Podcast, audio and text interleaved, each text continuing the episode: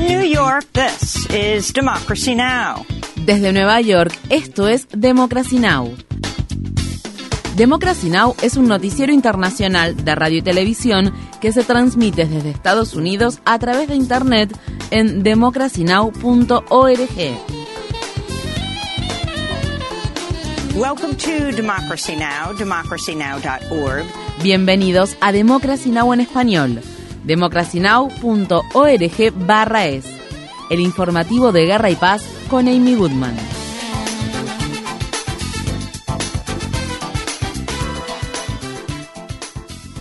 En Estados Unidos, el gobernador de Florida, el republicano Ron DeSantis, promulgó este jueves una ley que prohíbe el aborto en ese estado después de las seis semanas de embarazo. La nueva prohibición entrará en vigor si la Corte Suprema Estatal, conformada mayormente por jueces conservadores, ratifica la legislación vigente que prohíbe el aborto después de las 15 semanas de gestación que ha sido impugnada ante ese tribunal. La prohibición estatal del aborto después de las seis semanas de embarazo promulgada por DeSantis contempla excepciones en casos de violación, incesto y trata de personas. En estas circunstancias, las víctimas podrán abortar hasta las 15 semanas de embarazo, pero solo si pueden presentar documentación oficial que lo respalde, como un informe policial o registros médicos. Luego de que la Corte Suprema de Estados Unidos revocara en junio de 2022 el histórico fallo del caso Roe contra Wade de 1973, en el que se había determinado la legalización del aborto en todo el país, muchas mujeres embarazadas del sur de Estados Unidos han viajado a Florida para practicarse abortos. La líder de la minoría demócrata de la Cámara de Representantes de Florida, French Driscoll, se pronunció en contra de la nueva prohibición durante un debate que se desarrolló este jueves en dicha Cámara.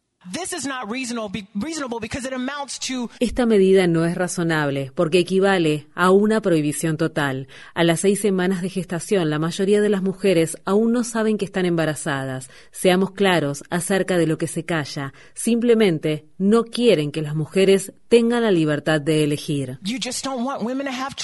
En el estado de Washington, el juez federal de distrito Thomas Rice ha revocado el fallo emitido este miércoles por un tribunal de apelaciones que había restablecido temporalmente el acceso a la píldora abortiva mifepristona en todo Estados Unidos, pero con ciertas restricciones. El juez Rice declaró que la mifepristona seguirá estando disponible sin restricciones en 17 estados del país y en el Distrito de Columbia, en consonancia con el fallo que emitió el viernes pasado, en el que ordenaba a la Administración de Alimentos y Medicamentos de Estados Unidos no restringir el acceso a este medicamento. El Departamento de Justicia también anunció que ha solicitado a la Corte Suprema de Estados Unidos una orden de emergencia para detener las restricciones impuestas el miércoles al uso de la mifepristona. Se están organizando protestas en todo Estados Unidos en apoyo al derecho al aborto para este fin de semana. Visite nuestro sitio web democracynow.org barra es para ver la entrevista que mantuvimos sobre este tema con Amy Littlefield, corresponsal de la revista The Nation. Aumentan los llamamientos para que el juez de la Corte Suprema de Estados Unidos, Clarence Thomas, sea sometido a un proceso de destitución luego de que el medio de comunicación ProPublica publicará este jueves más información comprometedora acerca de la relación de Thomas con Harlan Crow, un multimillonario donante del Partido Republicano. En 2014, Clarence Thomas y su familia le vendieron a Harlan Crow una casa y dos terrenos baldíos de la ciudad de Savannah, estado de Georgia,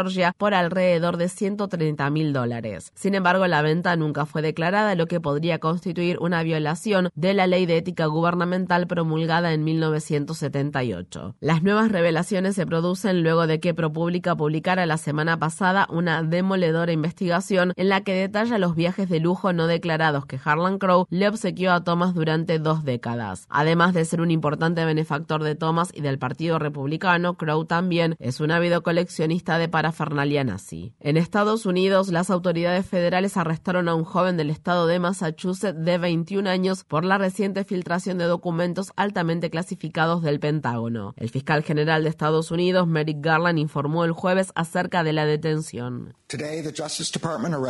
El Departamento de Justicia detuvo hoy a Jack Douglas Teixeira en relación con una investigación sobre la presunta sustracción, retención y divulgación no autorizada de material clasificado relativo a la defensa nacional. Teixeira es un empleado de la Guardia Aérea Nacional de Estados Unidos.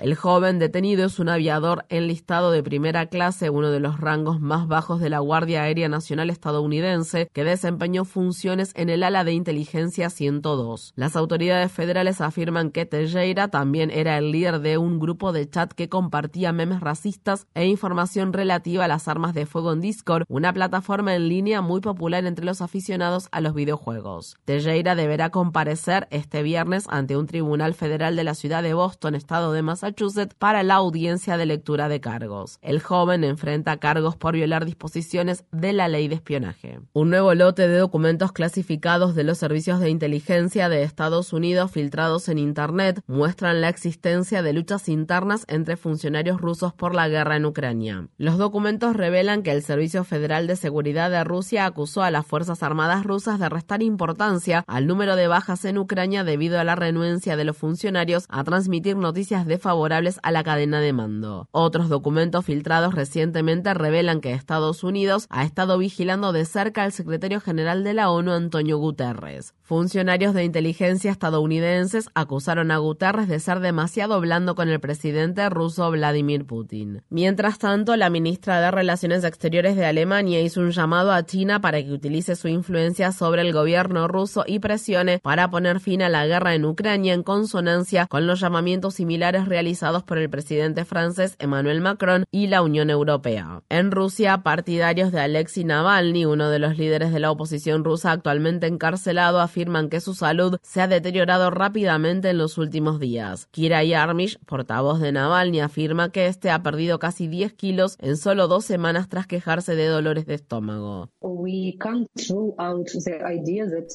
No descartamos la posibilidad de que Navalny esté siendo envenenado, pero no en una dosis enorme como antes, sino en dosis pequeñas, para que no muera de inmediato, sino para que sufra.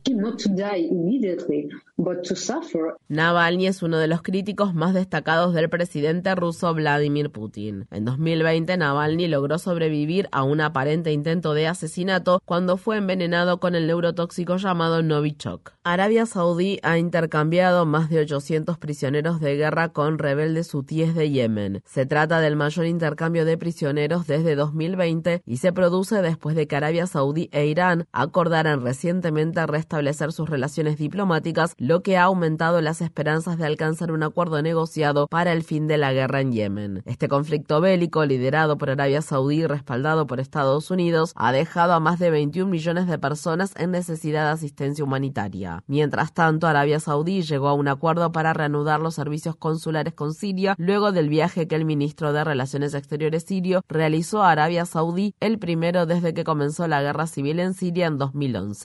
El Faro, un galardonado medio de comunicación independiente de América Central, anunció el jueves que trasladará la mayoría de sus operaciones de El Salvador a Costa Rica debido al aumento de los ataques del gobierno salvadoreño de Nayib Bukele contra la libertad de prensa. Periodistas y miembros del personal de redacción de El Faro han sufrido amenazas de daños físicos y persecución judicial. En 2021 se reveló que una veintena de ellos estaban siendo vigilados con el software espía Pegasus de la empresa israelí Grupo 내했어요. El presidente de Estados Unidos, Joe Biden, anunció el jueves que su gobierno planea ampliar el acceso a la atención médica a cientos de miles de personas migrantes que fueron traídas a Estados Unidos cuando eran menores de edad. Las personas beneficiarias del programa de acción diferida para los llegados en la infancia, conocido como DACA, podrán inscribirse en el programa de salud pública Medicare si tienen bajos ingresos o conseguir cobertura a través de la ley de protección al paciente y cuidado de salud asequible. La medida se anuncia en un momento en que el número de personas sin seguro médico en Estados Unidos ha alcanzado un nivel récord. En Estados Unidos, el gobernador del estado de Dakota del Norte, el republicano Doug Burgum, promulgó este martes una ley que prohíbe a las niñas y mujeres trans participar en los equipos deportivos escolares que coincidan con su identidad de género. Actualmente existen leyes similares en otros 19 estados de Estados Unidos, aunque una nueva regulación del gobierno de Biden intenta ilegalizar este tipo de prohibiciones generales. Dicha Dicha regulación provocará un enfrentamiento entre los estados liderados por gobernantes conservadores y el gobierno federal. En Estados Unidos, la senadora estatal de Nebraska, Makela Kavanaugh, ha utilizado durante siete semanas la regla de obstruccionismo legislativo para impedir la aprobación de un paquete de medidas contra la comunidad trans. El paquete de medidas intenta prohibir la atención médica relacionada con la afirmación de género a menores de edad y penalizar a quienes proveen ese tipo de atención.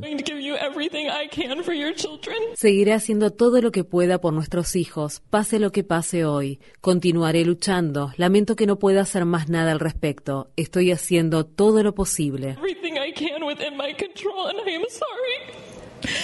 Kavanaugh ha bloqueado la consideración en la legislatura estatal de Nebraska de todas las medidas contra la comunidad trans y ha prometido quemar todo el tiempo que sea necesario para obstruir este proyecto de ley. La regla de obstruccionismo legislativo vigente en Nebraska permite que la persona que está haciendo uso de esa regla pueda sentarse e ir al baño. Cientos de miles de personas volvieron a salir este jueves a las calles de Francia para pedir que el presidente francés Emmanuel Macron cancele una medida que eleva la edad de jubilación de 62 a 64 años. El Consejo Constitucional de Francia ha validado este viernes la constitucionalidad de la mayor parte de la reforma de las pensiones que fue aprobada por Macron mediante un decreto ejecutivo. En París, varios manifestantes irrumpieron en la sede del LVMH, un conglomerado internacional de marcas de lujo, y exigieron que las personas más ricas de Francia aporten más dinero para financiar el sistema estatal de pensiones.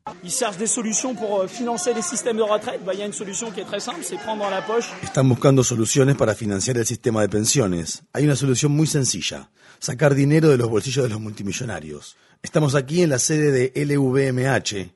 Aquí trabaja Bernard Arnault, el mayor multimillonario de Francia y del mundo entero. Si los fondos de la seguridad social se están acabando, pueden venir a buscar dinero aquí, entre otros sitios.